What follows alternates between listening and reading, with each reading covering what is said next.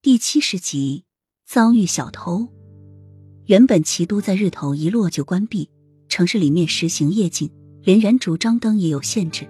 然后上灯节令齐都夜市灿烂的盛开，一行行团行店肆像春天的花朵，意气竞相开放，谁也不甘落后。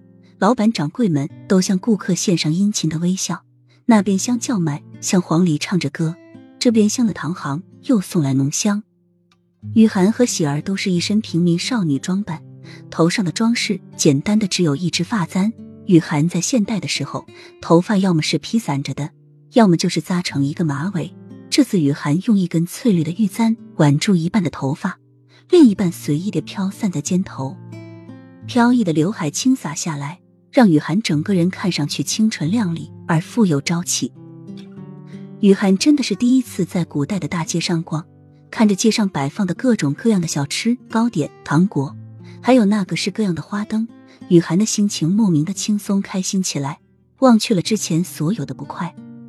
拉着喜儿一会看看那个，买买那个，手上、嘴中塞得满满的都是小吃，哪边热闹就往那边挤。古代的一切让雨涵好奇、兴奋极了。王妃，我们看完花灯就快回去吧，要是让王爷、丞相知道您一个人出府，奴婢肯定小命不保。喜儿跟在雨涵身后，一脸的焦急担心。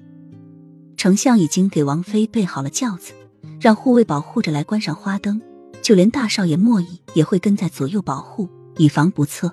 但是王妃偏偏要独自出来观赏花灯，一个护卫都不带，从后面溜了出来。要是王妃出了什么事，王爷必然会把她拿去喂狗。雨涵却不理，随手从一个小摊贩面前买了一个昆仑奴面具戴上。脸色是抑制不住的喜悦激动，只要不暴露我们的身份，就不会有什么事。戴上这个面具，谁知道是谁呢？说着，也给喜儿戴上了一个面具。